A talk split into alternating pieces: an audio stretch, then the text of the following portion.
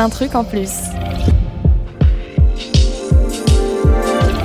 Bienvenue dans Un truc en plus, le podcast qui donne la parole aux personnes en situation de handicap, construites ou reconstruites par le travail, le lancement d'une entreprise ou encore le développement d'une compétence professionnelle.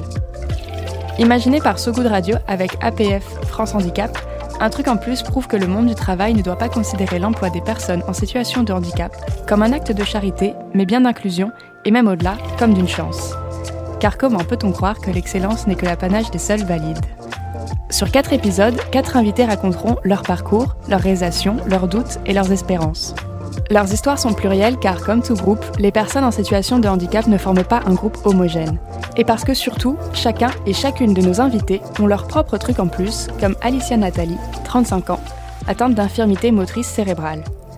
Les médecins lui prédisaient une vie assise sur un fauteuil, sans pouvoir bouger ni ses bras ni ses jambes. C'était sans compter sur sa force de caractère. Depuis 15 ans, elle travaille à l'ESAT des Belles Vues, à Cergy, un établissement d'insertion professionnelle réservé aux personnes en situation de handicap.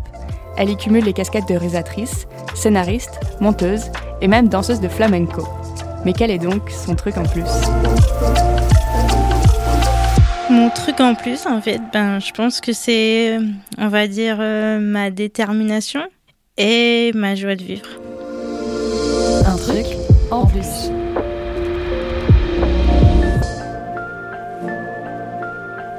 Quand je suis née, je suis morte à la base. C'est-à-dire que je suis sortie du ventre de ma mère, j'étais bleue, j'étais tonique et euh, je suis morte euh, quelques secondes. Ils m'ont réanimée et ils m'ont euh, mis en couveuse. Je ne devais survivre que trois jours. J'ai 35 ans aujourd'hui. Mon épreuve de vie a fait que eh ben, je me suis dit, ok, c'est comme ça. T'as as, ce problème-là. Tu vas devoir affronter euh, des tempêtes euh, de fous furieux. Tu vas te prendre des gifles. Tu vas, on va, tu vas tomber. On va te, te critiquer. On va te mettre des coups de pied. On va, enfin, on, va essayer que tu réussisses pas ta vie. Mais toi, t'es forte et tu vas leur montrer que c'est pas ton handicap qui décide. C'est pas Monsieur H qui décide. C'est toi.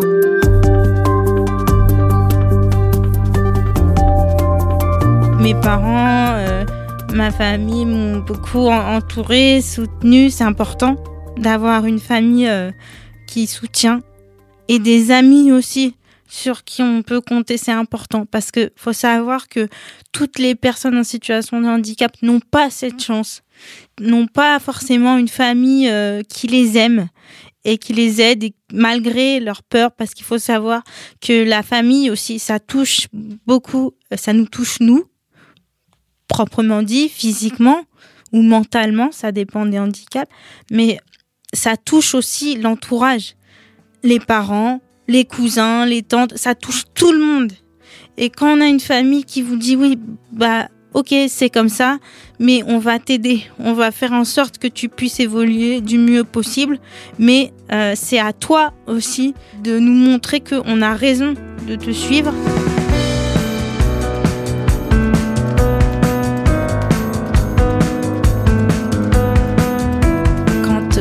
J'avais 6 euh, ans. Il faut savoir que je suis passionnée de danse. Et en fait, j'ai vu, j'ai la chance d'avoir des parents qui sont très culture, tout ça.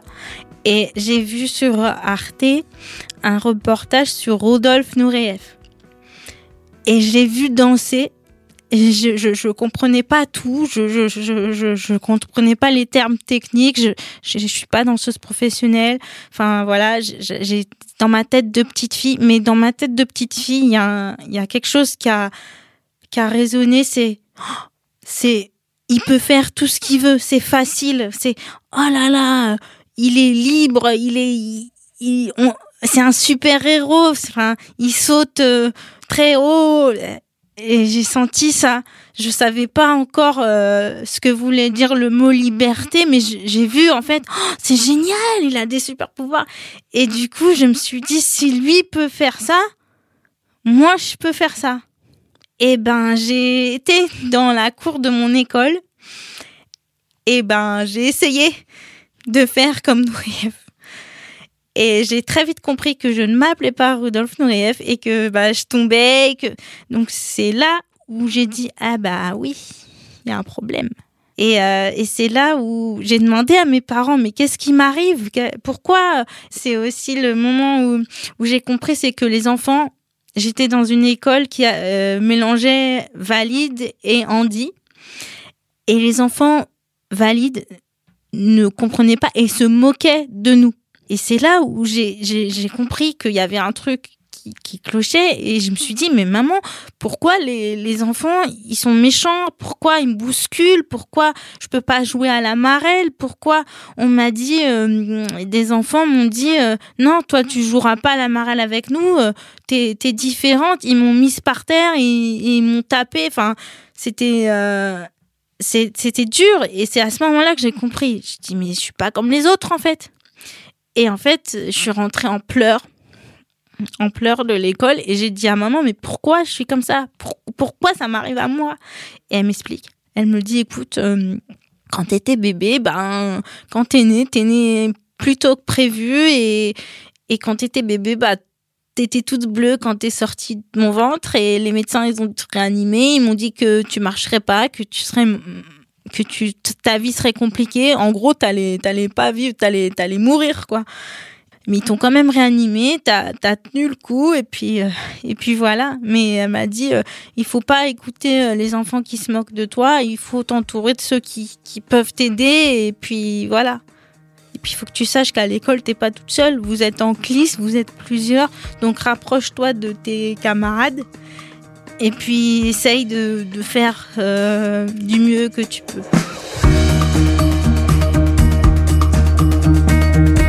Faut savoir que c'est pas facile tous les jours. Faut savoir que, comme je dis, Monsieur H, c'est fait exprès en fait. Parce que quand j'étais petite, pour moi le handicap c'était abstrait. Je savais pas ce que c'était. Mais c'est quoi? Ça vient d'où? Alors pour ne pas pleurer tous les jours et pour ne pas euh, crier, enfin, pour souffrir moins, je me suis dit, je vais dessiner dans ma tête un bonhomme méchant. Euh, et, je me suis dit, ça va être lui, Monsieur H. Voilà, je l'ai personnifié pour pouvoir me battre contre lui.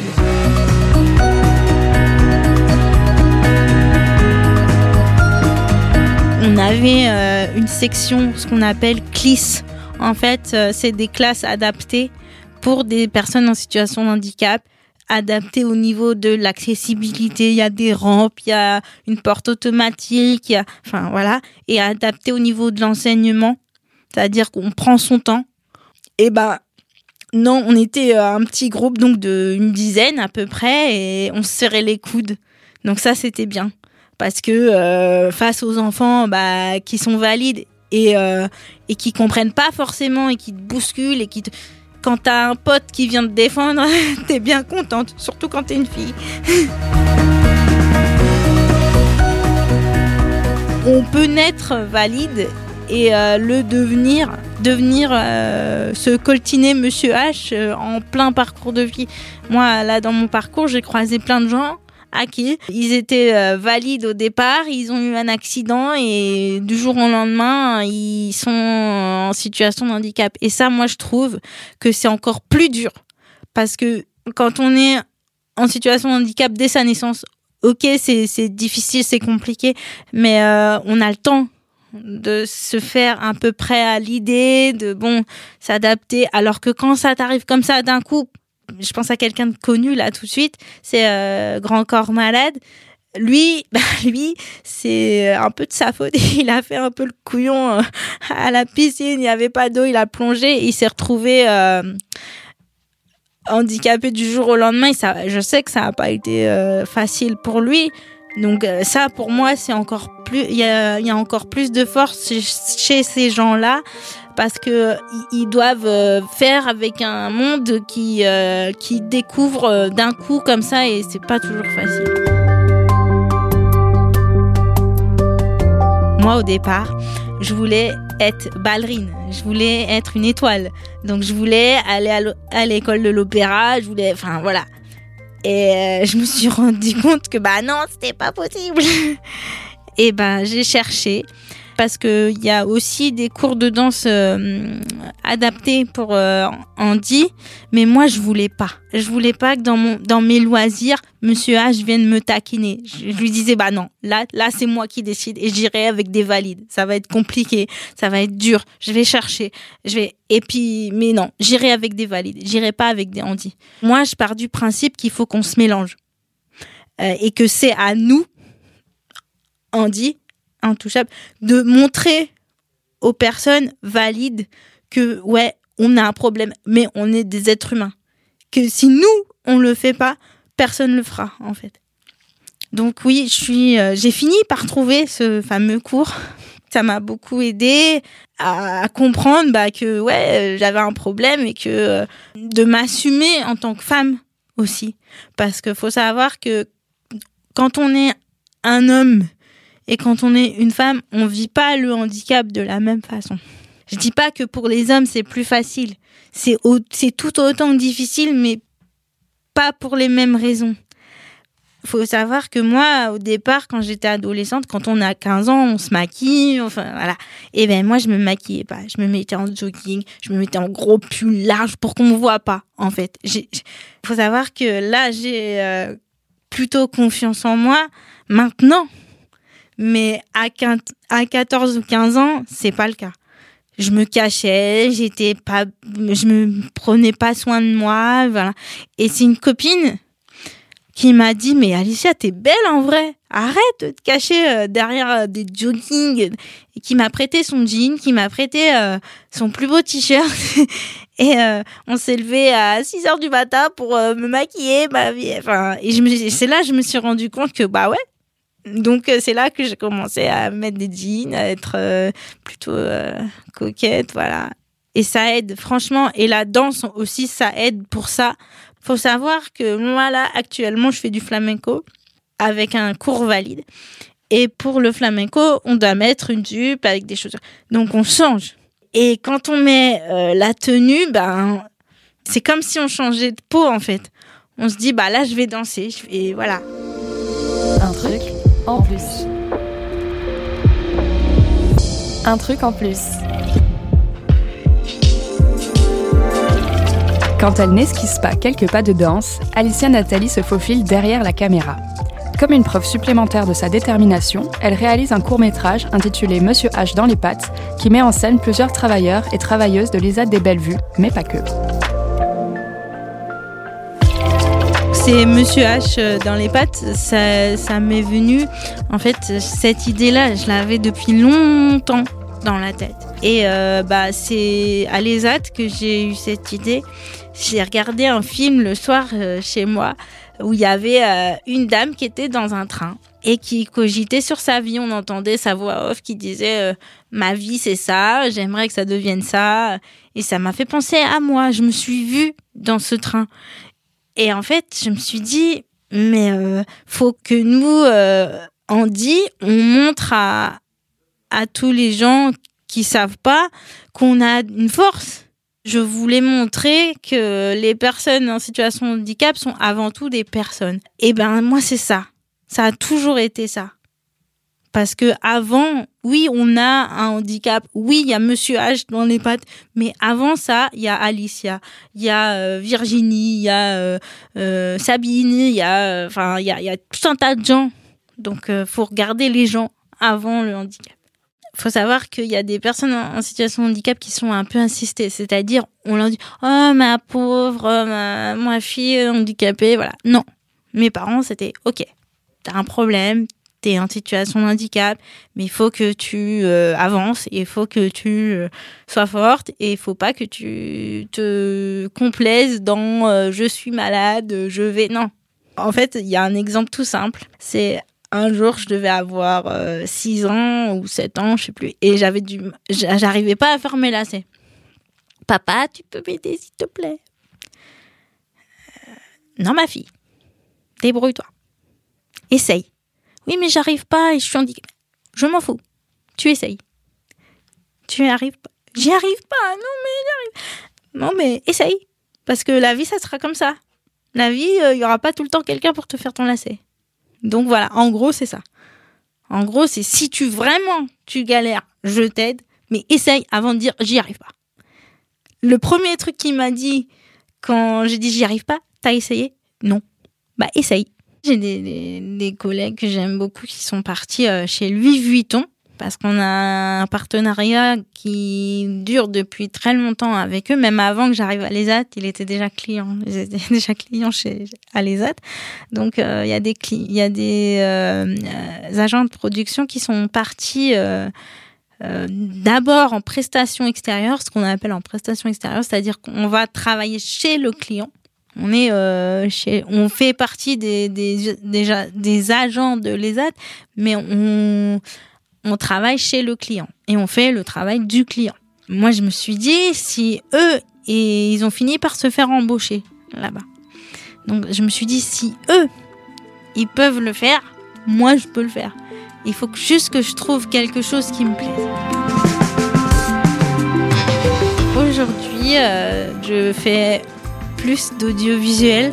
J'ai euh, intégré donc euh, l'atelier audiovisuel euh, il y a 7 ans, de ça, 8-7 ans.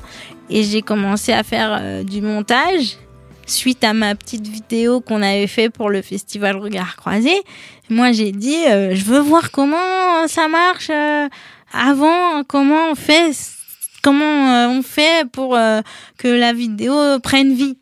Donc, euh, il m'a expliqué, il y a un poste qui a été créé à l'ESAT pour l'audiovisuel et euh, il m'a expliqué euh, comment on faisait et tout. Et on a eu aussi une formation de montage et tout ça. Et voilà, et ça m'a plu. J'ai fait mes puzzles, comme je dis, et, et ça m'a plu et je suis restée et j'ai eu envie, après, moi, d'aller sur les tournages j'ai dit à mon militaire de l'époque, j'ai dit moi j'aimerais bien aller euh, sur les tournages voir comment vous faites, euh, voilà.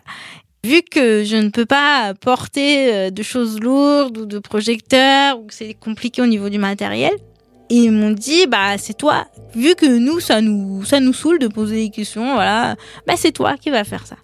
Et j'y ai pris goût et, et voilà et c'est ça qui me donne envie de continuer dans cette voie aujourd'hui. Plus grande qualité au travail, eh ben, je pense que c'est encore une fois ma force de caractère. Parce que quand je vois euh, une tâche ou un travail qui me plaît, même si je sais que ça va être compliqué, si vraiment ça me passionne, je vais, je vais pas regarder euh, si c'est trop difficile je vais foncer et puis je vais je vais tout faire pour euh, le faire au mieux.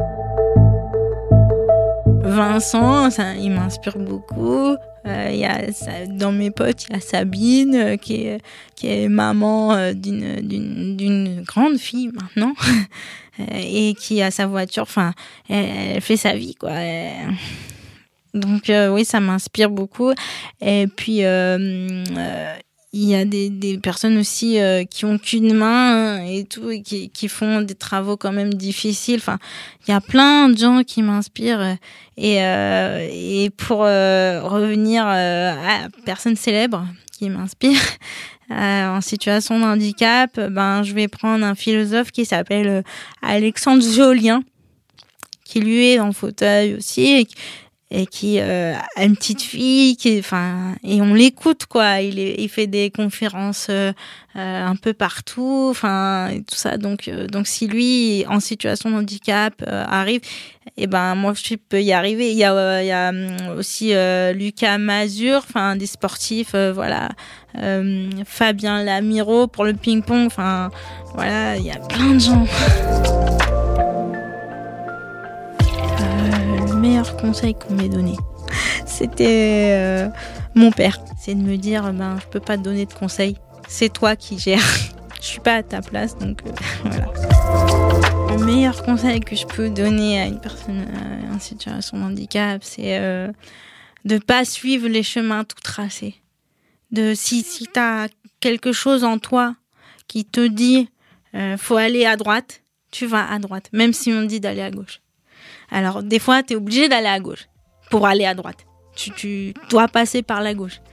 Mais tu peux prendre des rampes, mais si un jour tu as quelque chose qui te passionne et qui, n'est pas dans les conventions euh, de, euh, du monde handi, fonce. Merci d'avoir suivi l'histoire de Alicia Nathalie dans Un truc en plus, un podcast imaginé par So Good Radio et APF France Handicap. Nous vous invitons à réécouter cet épisode sur les plateformes de streaming ou bien directement sur sogoodradio.fr. À bientôt!